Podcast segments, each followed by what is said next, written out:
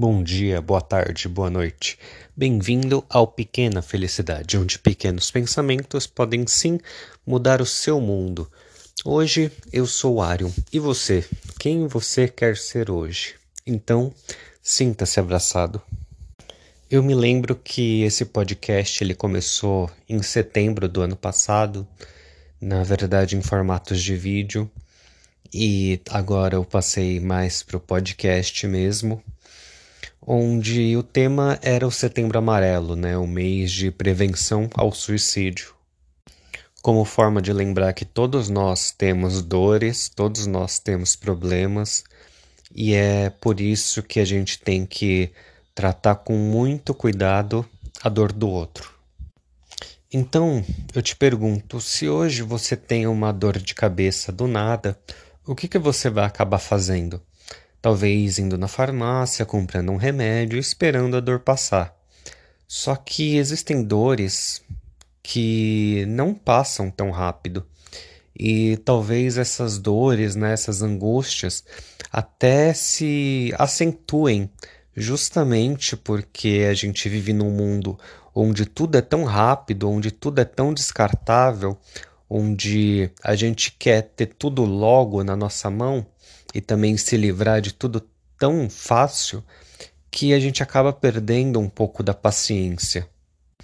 Então, dê tempo ao tempo e dê tempo para você quando você precisa de tempo. Tem a história de um empresário que já chegou todo esbaforido no psicólogo, falaram para ele: "Olha, você tem que ir no psicólogo para melhorar essa depressão, para melhorar essa angústia". E ele já chegou, falou: "Ó, oh, doutor, eu preciso que você me faça, me fale logo o que eu tenho que fazer, porque eu tenho que me livrar logo dessa depressão, me livrar logo dessa tristeza, porque eu não tenho tempo. Não tenho tempo de ficar vindo aqui toda semana. E o psicólogo olhou para ele e falou: Você quer mesmo a solução rápida para esse problema? Então você vai fazer o seguinte: todos os dias, em vez de vir aqui, você vai dedicar uma hora do seu dia para trabalho voluntário. E ele falou: Ah, você tá brincando com a minha cara? Eu vim aqui para você me dar uma sugestão, né, um conselho médico. E só que na verdade o psicólogo ele sabia que isso ia ajudar o aquele empresário a exercitar ali a empatia, a fazer com que aquele empresário ele tirasse a sua cabeça do seu dia a dia, de todas as suas obrigações e começasse a olhar para a vida de outras pessoas que às vezes têm problemas até parecidos com os dele e ele acabava se afastando daquelas pessoas. E o que eu quero te dizer é que cada pessoa é uma pessoa. Então, não se preocupe se alguém virar para você e falar assim: "Olha, eu resolvi, eu tinha, estava sentindo isso aí que você estava sentindo, e para mim a solução foi essa. Olha, ah, mas isso aí é um problema pequeno. Isso aí é só você fazer isso, só fazer aquilo. Então, cuidado com esse tipo de pessoas, porque cada pessoa tem o seu tempo para ser feliz, cada pessoa tem os seus caminhos para ser feliz, e, e é por isso que a gente tem que olhar cada caso como um caso, olhar com muito carinho e muita atenção. Se eu gravasse aqui um áudio dizendo 10 dicas para você ser feliz. Será que você ia realmente encontrar felicidade nessas 10 dicas que eu tô te dizendo? Ou será que é mais fácil você encontrar as 10 dicas de ser feliz com olhando para dentro de você, você parando para pensar em você, parando para pensar no que não te faz bem e você mesmo escrevendo o que você pode melhorar em você? O que, que é melhor? Eu escrever um livro, te dar uma palestra e você sair dali super motivado por alguns momentos, mas depois você vai se deparar de novo com a realidade e vai falar: peraí, o que, que eu mudei na minha vida? E se nada mudou, você também não vai ter mudado, você vai continuar sentindo aqueles mesmos sentimentos. E é por isso que eu te digo: para encontrar sua pequena felicidade, é preciso olhar para dentro, é preciso se olhar com mais paciência, se olhar com mais carinho, não acreditar em pessoas que dizem: olha, esse problema aí é coisa pequena. Cada um sabe da própria dor.